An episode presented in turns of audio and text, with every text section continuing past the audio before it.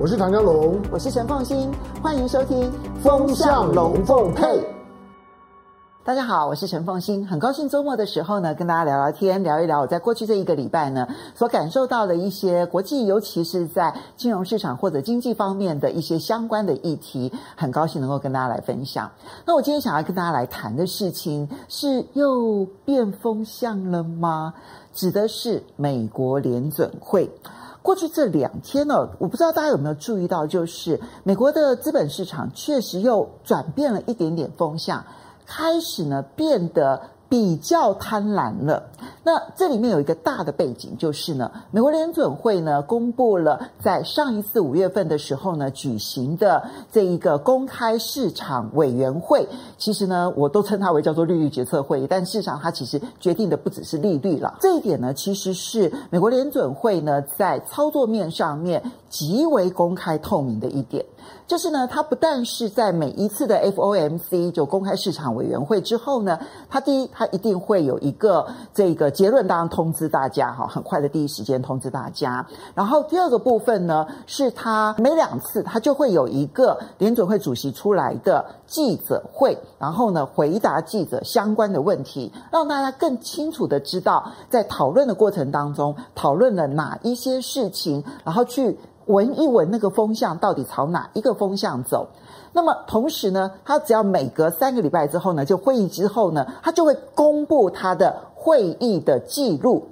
把里面呢，当然不是每一个人的逐字稿，而是呢大致这里面讨论的一些事项、细节，以及多数委员的态度，或者是部分委员不同的态度，它都会呈现出来。那么市场会很容易的从联准会的会议记录当中呢，去判断出现在的风向出现了一些什么样子的改变，而不需要呢每一天很紧张的听听，哎呀，这个联准会官员又说了什么？哎呀，那个联准会官你又说了什么？所以这个会议记录其实是非常重要的。那我为什么要讲说是不是风向又改变了？我想，嗯，在这之前我其实跟大家提过，美国联准会呢在去年误判了这一次通货膨胀是暂时性的，以至于呢，他在去年那么通货膨胀的影子刚刚起来的时候呢，没有及时的出手。导致呢，当通货膨胀在今年不但连续的都超过百分之五，甚至于来到了百分之八、百分之八点五、百分之八点三，来到了这一个四十年来的新高的时候，其实就开始慌了。那那个慌呢，就使得它所有的货币紧缩政策来得又急又快。不管是在升息这件事情上面，三月份升息一码零点二五个百分点，五月份升息两码，那么零点五个百分点，甚至有人提到说。今年全年要升息十码，那么这里面呢，不但是呃每一次会议都要升息，而且呢还可能不止升息两码，甚至于可能要升息三码。那么除了升息这个议题之外呢，另外一边就是紧缩货币，把过去呢。借由购买公债，然后购买 MBS，就是房屋担保的贷款证券，用买的方式，然后我买东西，我当然就要付钱嘛，就你就那你就等于把钱给释放出去，等于是印钞票的这样子的一个 QE 呢，转成 QT，就整个呢我再紧缩回来，我就是呢。这个每一个月，然后我都把我之前买的这些债券卖回去，我就要把钱收回来了。所以呢，就是等于是进入了一个收资金的一个反向循环。从六月一号开始，然后每一个月每一个月这样收资金，所以既升息又收资金，这个紧缩呢，其实在过去用这么快速、这么激烈的方式来做这种货币紧缩，是前所未见的。这当然对于金融市场产生了影响，因为一方面呢，其实你会让市场的资金开始变得没有那么多了啊。当然现在还没有开始真正的收资金，要从六月一号开始，但市场已经感受到未来这个资金一定会越来越有限。第二个部分是呢，美国的企业。或者是个人消费，如果要借贷的话，利率往上升了，那你的借贷成本就提高了。我的借贷成本一旦提高了，我在计算投资要不要投资的时候，可能就会重新思索了。那第三个部分就是呢，就投资股票来讲，它其实有一个相对成本。那个相对成本就是，如果我钱不拿去投资股票，我可以拿去买债券啊，我可以拿去存在银行啊。如果银行的存款利率提升了，如果债券的利值利率往上提升了，那同样的这个获利能力的情况之下，我可能就考虑去买债券，而不是去买那个风险性比较高的股票。这个时候呢，过去啊，在零利率时代的时候，可能股票的获利那么有个百分之三。百分之四，我就觉得这个获利能力好像还不错，我就要去投资股票。可是当你的股票债券的这个殖利率提高到了百分之二点多，甚至百分之三的时候，那我可能就会要求你好歹要有个百分之五、百分之六的获利，我才愿意投资你。它的估值就开始往下降，因为它的获利要求就比较高了。所以我刚刚讲的这三件事情，它当然都对于金融市场产生了极大的影响。不过，在过去一段期间，美国联准会展现出来的态度就是呢，现在对美国来讲，伤害最深的就是通货膨胀。那么，没有比通货膨胀更加严重的问题，所以我们会不惜一切代价的要去遏制通货膨胀。不管是到时候可能会有一些就业市场上面呢，造成一点点的损失，可能会有经济上面的软着陆，我们呢都必须要先把通膨怪兽给打垮了之后，我们才可能回头去思考就业市场的问题，或者是经济成长的问题。金融市场是他们不讨论的，因为他们也不可能公开的讨论说他们心里头有考虑到金融市场，但是联准会。真的可以不顾一切吗？尤其是今年下半年，美国呢进入了国会选举的最高峰的时刻。这个时候的联准会，它可以完全独立于政治，不考虑它的政治影响力吗？其实我必须要说，我今天就是要告诉大家，从会议记录来看，这些答案都是 no。当然，并不是说会议记录里头显现有委员呢，就已经开始在提了，说：“哎呀，要考虑选举啊！”No No No No No，他们绝对不会提这样子的一些说法。但是呢，你可以想象得到，他们心里头是有金融市场的，他们的心里头是有经济衰退压力，他们心里头是有政治的。好，那么呃，我先来讲这个会议记录里头呢，有哪一些风向上面似乎有松动的地方？当然。嗯，所有的委员十二位，好，十二位可以投票的委员呢，呃，一致的同意五月份要升息两码，零点五个百分点。然后呢，绝大多数的委员都认为六月还要再升息两码，七月还要再升息两码。也就是说，在未来两个月呢，还会再升息呃一个百分点，就每一次零点五个百分点，零点五个百分点。所以未来的到七月的这个会议呢，会一共再升息一个百分点。那等于是说，从三月升息一直到七月，就升息了一点七五个百分点，就短短的四个多月的时间，升息这么多，其实确实在美国历史上面来讲啊，是非常少见的。大概只有在一九七零年代那个时候的那么恶性通货膨胀的情况之下呢，曾经出现过。可是到七月之后呢，你还要继续升息下去吗？本来呢，市场认为说你应该要继续升息下去吧，因为升息两次，对不起啊，你是没办法遏制通货膨胀的。可是，在这次的会议记录里头呢，就已经显现出来，有多位的决策委员提到了，我们现在的快速升息是为了要让年底的时候或者明年初的弹性政策调整给予空间。这句话就有玄机了。所以他们就不再提九月是不是一定会升息。那么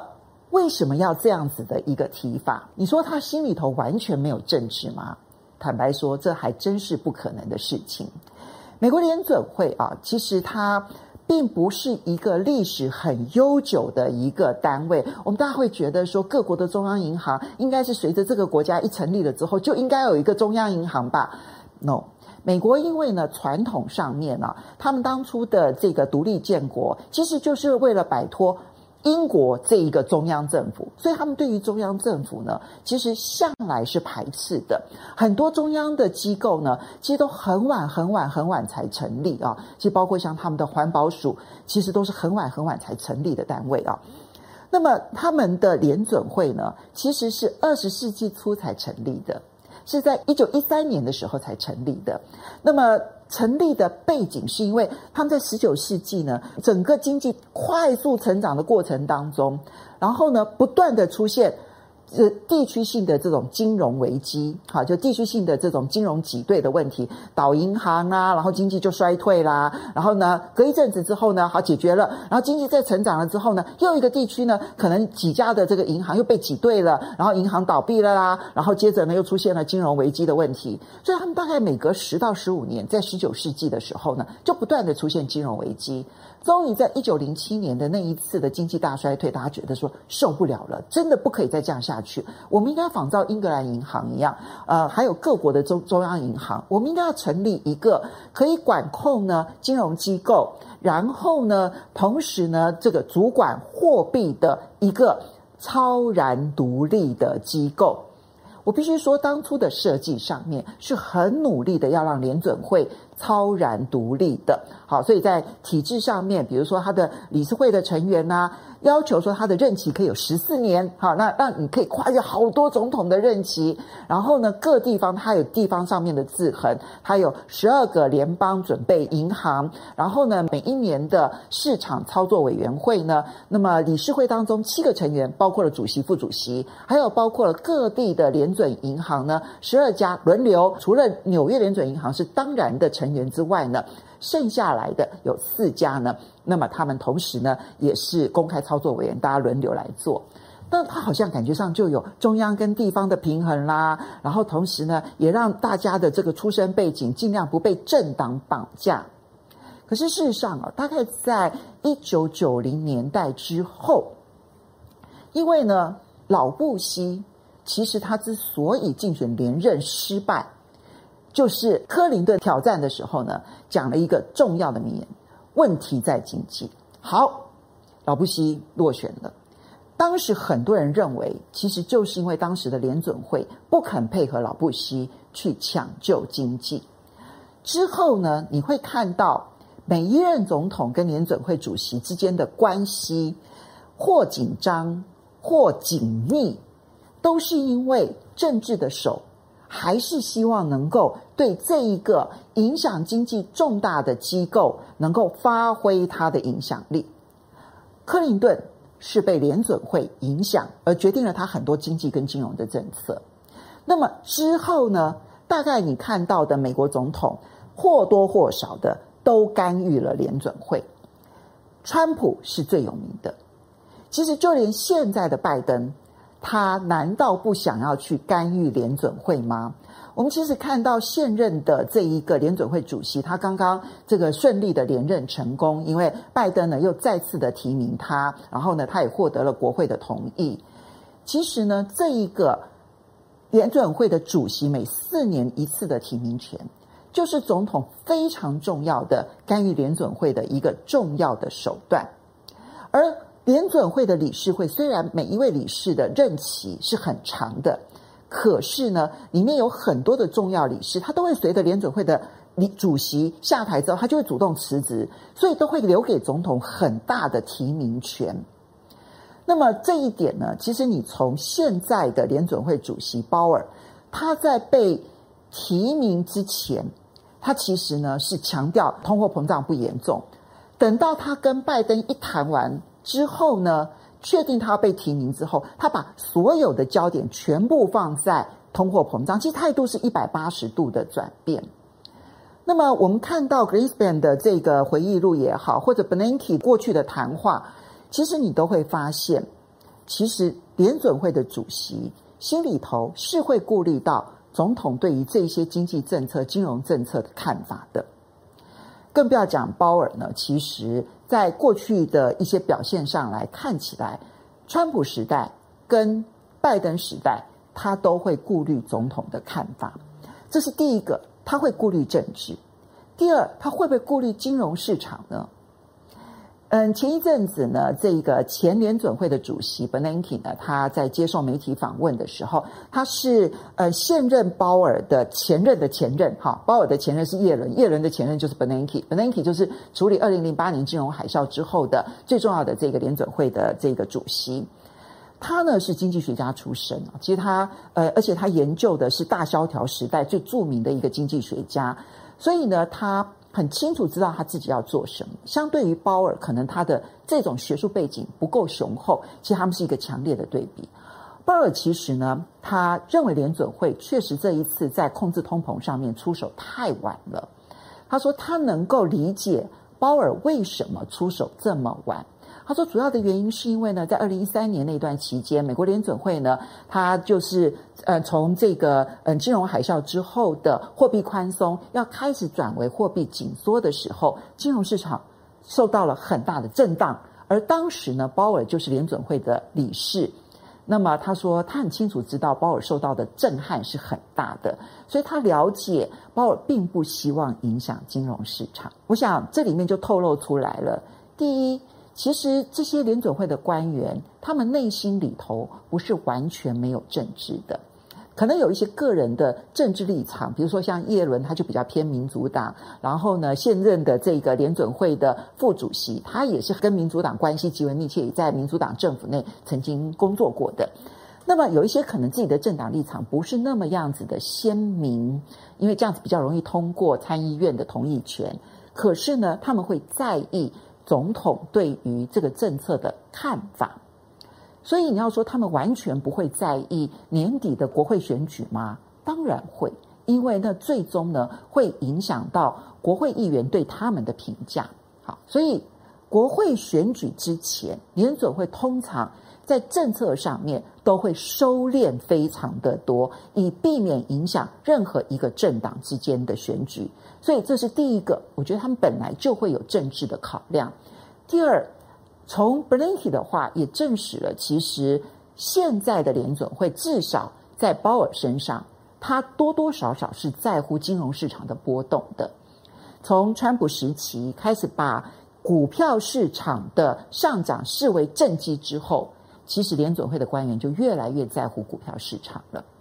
因此，最近这两三天，我们要再观察一下，如果联准会的态度，开始出现了没有预期中的那么鹰派，比如说六月、七月升息完了之后，接下来可能不考虑升息三码。第二，可能甚至于就不升息，而再观察一下经济的情势的话，你可以想象，对于股票市场来讲，就会觉得说，哦，松了一口气，因为本来预期很紧张，现在呢，稍微的松了一口气。那么这个可能会有一个小小短期的假期。我这边回头要讲，就是说我并不是说从此呢，股票市场呢就一帆风顺，然后就不用担心了。No，它可能只是一个货币政策上面转向之后呢，那么让那个掐住金融市场的那那两只手啊稍微松一点点，然后让市场呢有一点点喘息反弹的空间。可是。不管现在的货币政策是一路阴到底，或者呢或阴或割、或阴或割的这样子的摆荡，它终究没办法解决通货膨胀跟整个大债时代重量的这个问题。那没有办法解决大通膨跟大债务的问题，它就会使得经济的基本面它没有办法真正的变好。如果你就一两年的时间来看待它。仍旧相对来讲疲弱的重要原因，这个疲弱现象不会因为货币政策的短期摆荡而改变，只是金融市场它的短期波动的情况会出现变化。那这边呢，我就觉得风向有一点点变了，那提供给大家做参考。那很高兴在这个时候来跟大家来分享，我们下个礼拜同一时间再见喽，拜拜。